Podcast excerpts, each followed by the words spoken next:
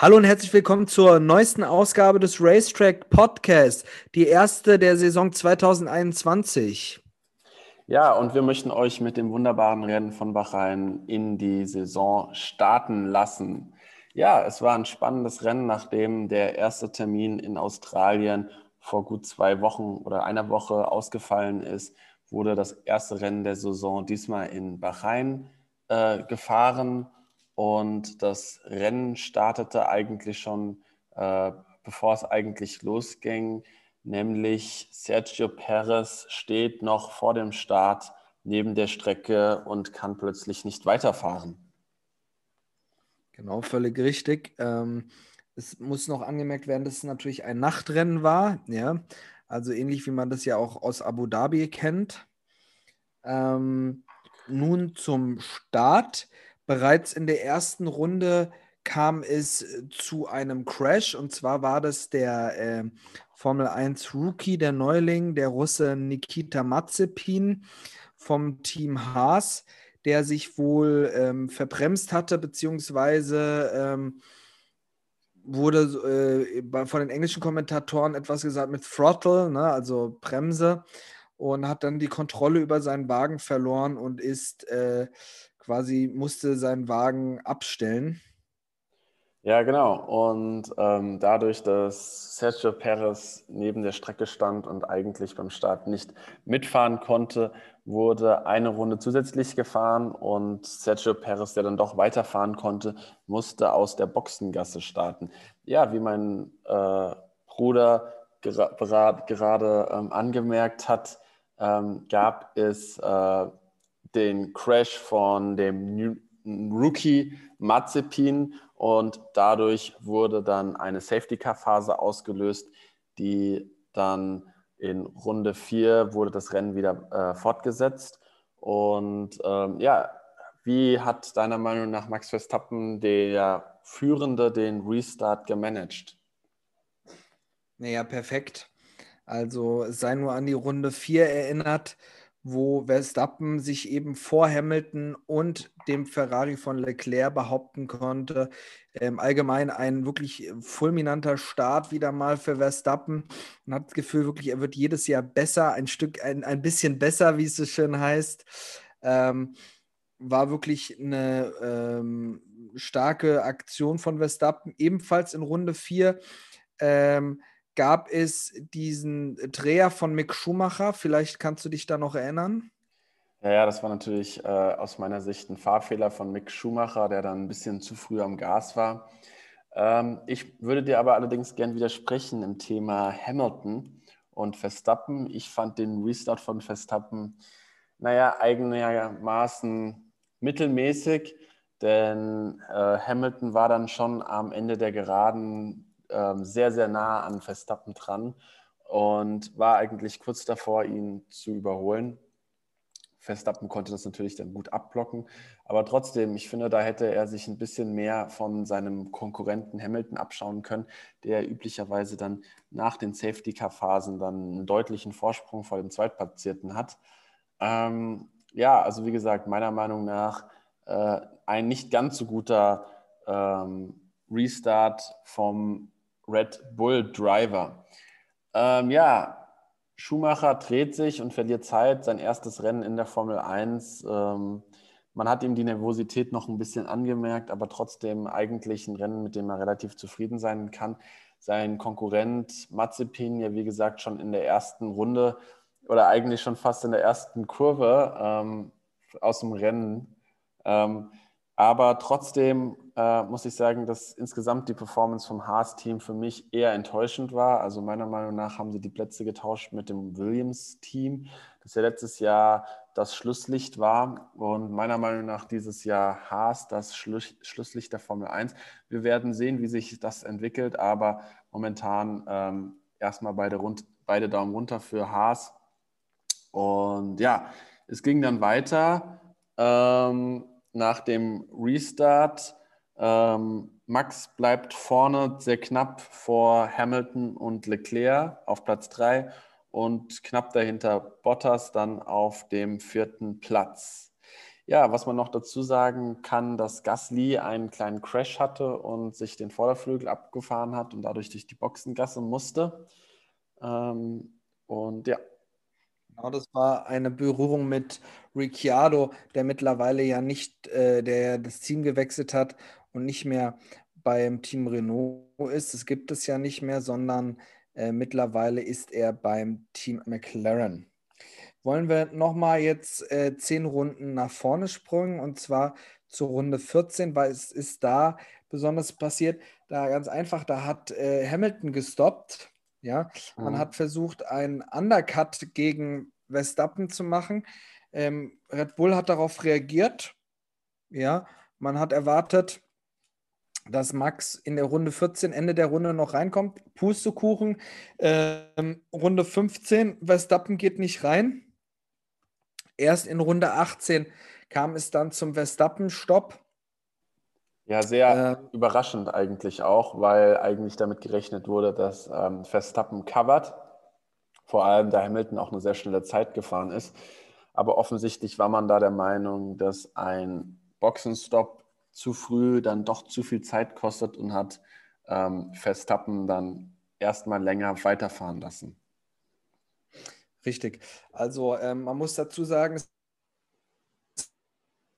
äh, Mercedes und Red Bull in Form von Hamilton und Verstappen haben sich wirklich eine Strategieschlacht ähm, geliefert. Man hat wirklich äh, sekündlich seine, die Strategie umgestellt, hat getäuscht, hat angetrickst, angetäuscht ähm, und hat dann äh, quasi die Strategie immer wieder verändert mit Overcut, mit Undercut, äh, bis einem schwindelig wurde.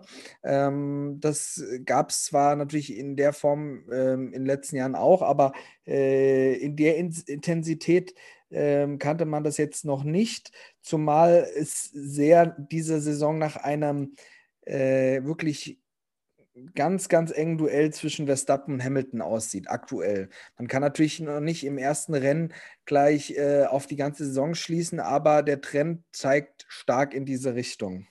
Ja, also ich denke auch, dass heute die zwei, also dieses Jahr die zwei Spitzenteams deutlich näher äh, beieinander liegen als in den Vorjahren. Man muss natürlich warten, wie sich die Saison entwickelt. Das ist natürlich erst das erste Rennen gewesen. Aber auch ähm, was Sergio Perez gezeigt hat, lässt äh, ja, Hoffnung zeigen. Äh, er hat dieses Jahr auch, glaube ich, einen richtigen Teamkollegen, der auch mal vielleicht einem Hamilton äh, durch eine gute Platzierung ein paar Punkte abnehmen kann. Ähm, da wird sich zeigen, wie die Saison verlaufen wird. Aber trotzdem macht das im Moment sehr viel Spaß und wir hoffen auf eine spannende Saison.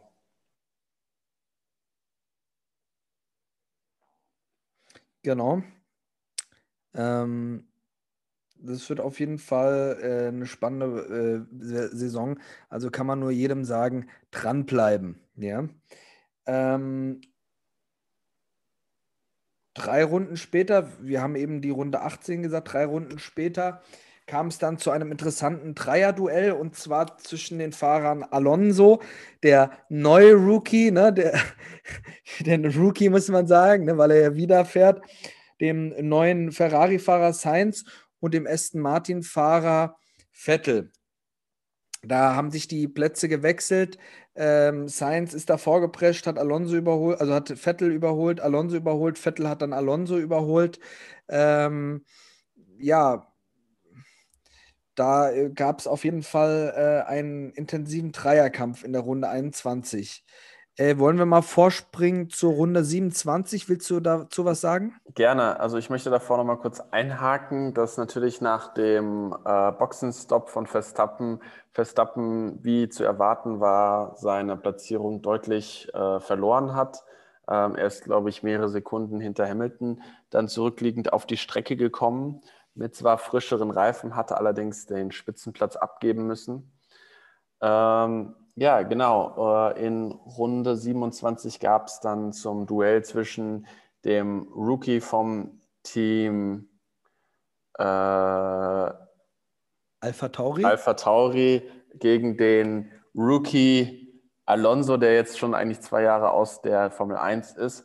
Das war quasi so das Duell alt in Form von Alonso gegen Jung Zinoda, den jungen Japaner, der der jüngste in der Formel 1 ist, versus Alonso, der der älteste. Obwohl, ich überlege gerade, ist nicht äh, Raikön der Älteste? Da bin ich mir gerade selbst unsicher. Äh, Raikön ist tatsächlich schon über 40 Jahre alt. Also er ist 1979 geboren worden, das weiß ich sogar genau. Und Alonso müsste 1981 geboren worden sein. Also Alonso müsste dieses Jahr 40 werden, während. Ähm, da liegst du ähm, absolut richtig, genau. genau ähm, da, hätte ich fast, da hätte ich fast einen Fehler gemacht, gut, gut aufgepasst.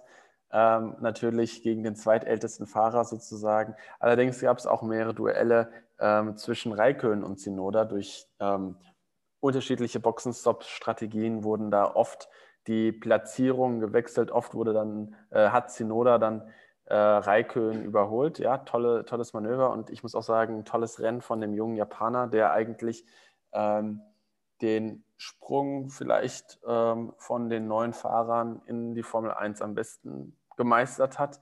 Natürlich auch mit einem stärkeren Auto als jetzt ein Mazepin oder Nick Schumacher. Aber trotzdem, ähm, dafür, dass er halt noch so jung ist, wirklich eine tolle Leistung. Und dann kam es äh, kurze Zeit später, nämlich in Runde 29, zu einem erneuten Stop von Lewis Hamilton. Genau. Ähm, wie gesagt, wir haben das ja vorhin angesprochen, dieses, diese äh, Taktikschlacht, ne, immer ständig ähm, auf Hab-Acht-Stellung, was der andere macht. Ähm, Hamilton, muss man sagen, ähm, auch bei diesem Stopp hat man das, also sah es jedenfalls so aus, als wäre Mercedes wieder sehr, sehr stark in Sachen Boxenstopps, als würden man da kaum Aussetzer haben. Ähm, ja, wie gesagt, es war einfach nur die Fortführung äh, der Stops aus den Runden 14 und 18. Ähm, jetzt springen wir noch mal ein bisschen weiter. Und zwar gegen Ende. Äh, ich glaube, wir müssen die ähm, Vettel-Szene noch besprechen, ähm, wo es ja diesen Auffahrunfall von äh, Vettel auf, obwohl keinen richtigen, ja doch, Auffahrunfall bei Vettel zwischen Vettel und Ocon gab.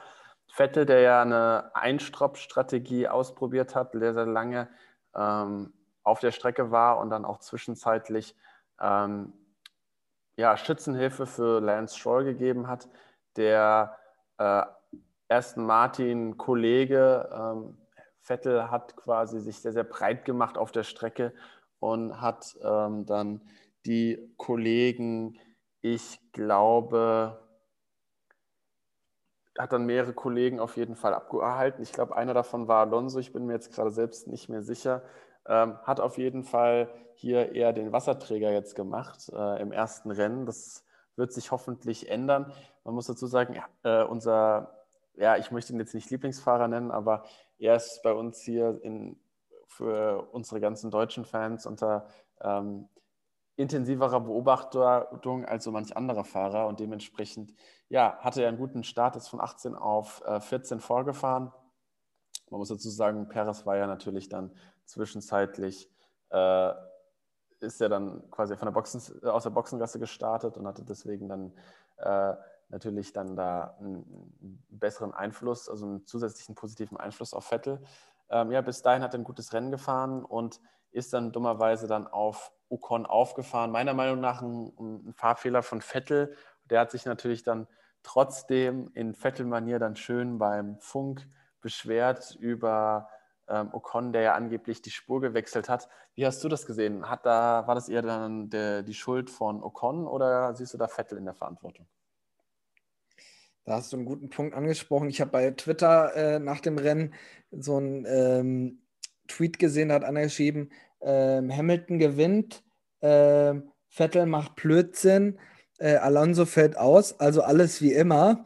ähm, man hat wieder das Gefühl, Vettel, das ist wieder eine Reminiszenz auf letztes Jahr. Äh, man hat das Gefühl, irgendwie solche Aktionen passieren halt vor allem auch Vettel.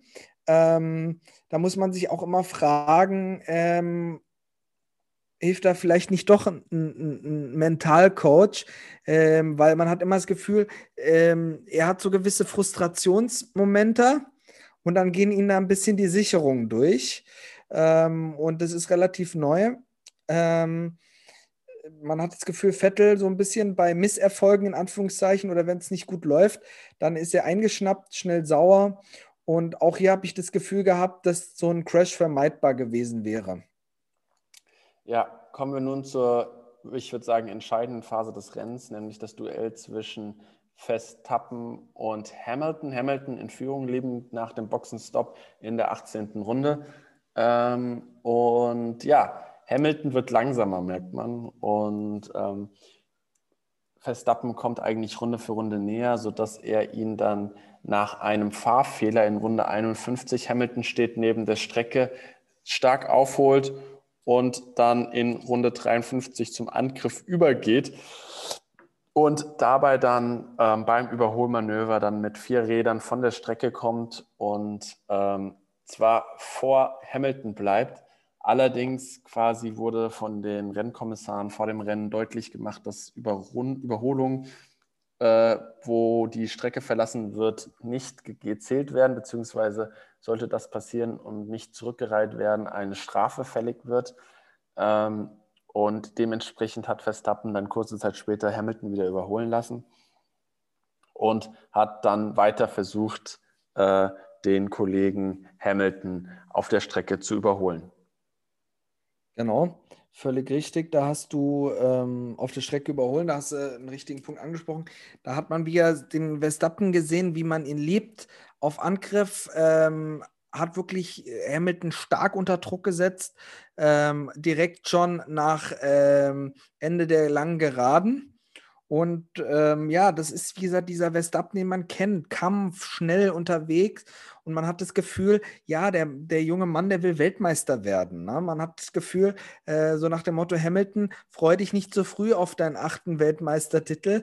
Ähm, diese Saison gewinne ich ihn. So hatte ich das Gefühl. Ja. ja?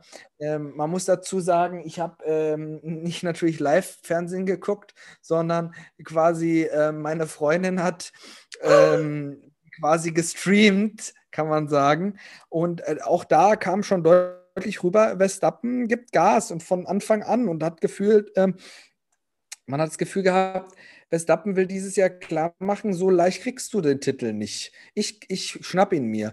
Und ich glaube, Verstappen ist auch an so einem Punkt, der Mann ist so motiviert, der will sich das wirklich holen. Deswegen glaube ich nicht mal, dass es unrealistisch ist, dass er dieses Jahr wirklich große, große Chancen hatte. Letztes Jahr war er schon Zweiter, aber du hast es schon angesprochen. Äh, die Abstände zwischen Mercedes und Red Bull scheinen dieses Jahr nicht so groß und äh, Verstappen scheint wirklich in Bestform zu sein. Dementsprechend sollte man nicht äh, Verstappen zu früh abschreiben oder sagen, der wird auf jeden Fall Vize-Weltmeister. Nee, nee, also ich glaube nicht, dass der Drops gelutscht ist. Ähm, ich sehe Verstappen wirklich, wirklich stark und ähm, man darf nicht vergessen, im Ziel betrug der Abstand, glaube ich, nur 0,3 Sekunden. Ja, also ich, ich gebe dir da absolut recht. Äh, die sind dieses Jahr aller Voraussicht nach auf Augenhöhe und man hat gemerkt, wie heiß die beiden sind.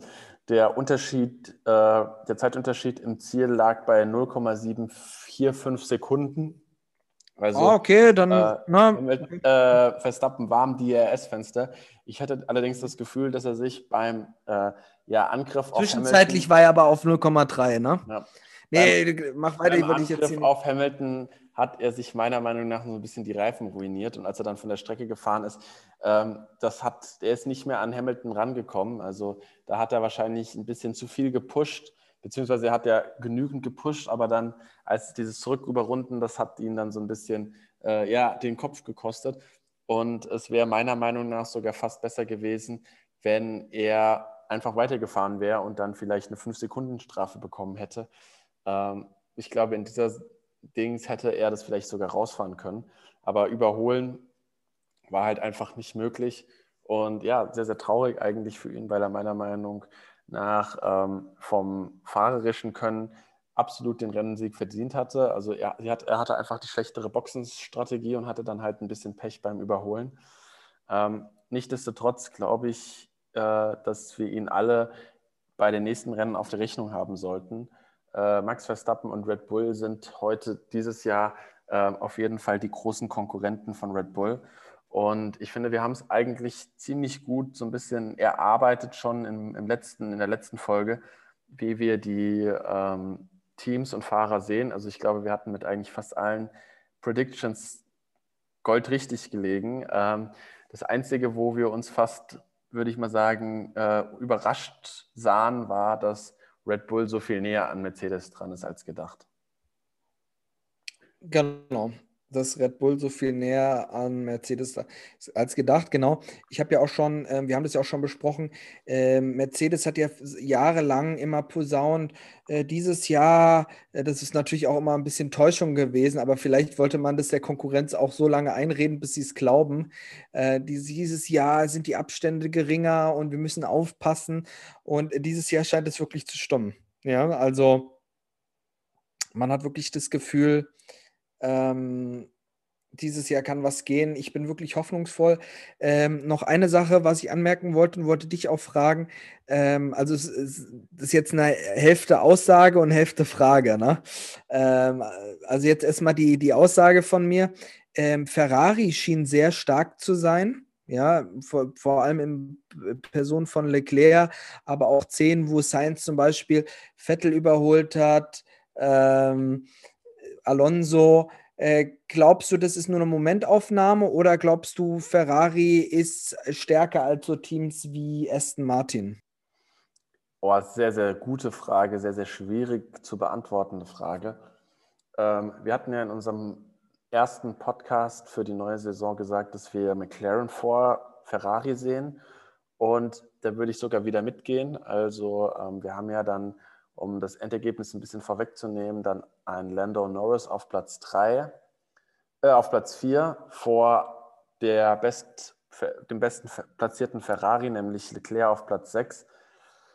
Äh, ich, also, ich habe sie sogar ein bisschen näher eigentlich da vorne gesehen. Ähm, natürlich im, im Qualifying sah Ferrari zwischenzeitlich sehr, sehr stark aus, aber ich habe das Gefühl, dass sie in den Long Runs nicht gut genug sind.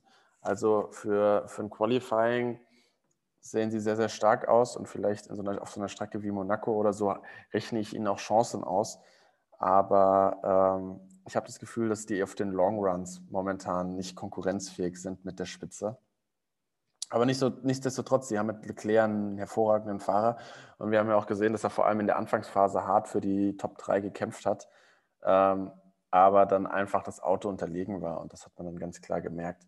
Ähm, am Ende des Rennens hatte Leclerc auf Platz 6 liegend 59 Sekunden Rückstand auf die Spitze, äh, fast eine ganze Minute. Das ist natürlich dann zu viel, um wirklich von einem konkurrenzfähigen Auto zu reden.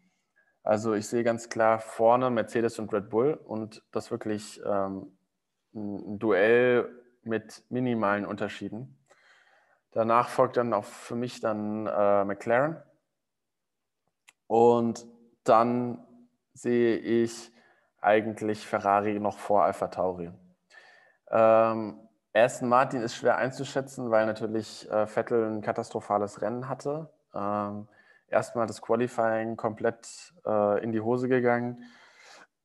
Und daneben ähm, dann Lance Stroll, der auch nicht wirklich den allersichersten Eindruck gemacht hat in diesem Rennen. Ähm, Aston Martin beendet ähm, das Rennen auf Platz 10 und Vettel auf, also Stroll auf 10 und äh, Vettel Platz 15, ein Platz vor dem Haas-Fahrer Mick Schumacher. Wir werden sehen. Also ich glaube eigentlich, dass für ähm, Aston Martin deutlich mehr drin ist, als jetzt, was in diesem Rennen gezeigt wurde. Ich sehe die schon auf Platz 5 bis 10.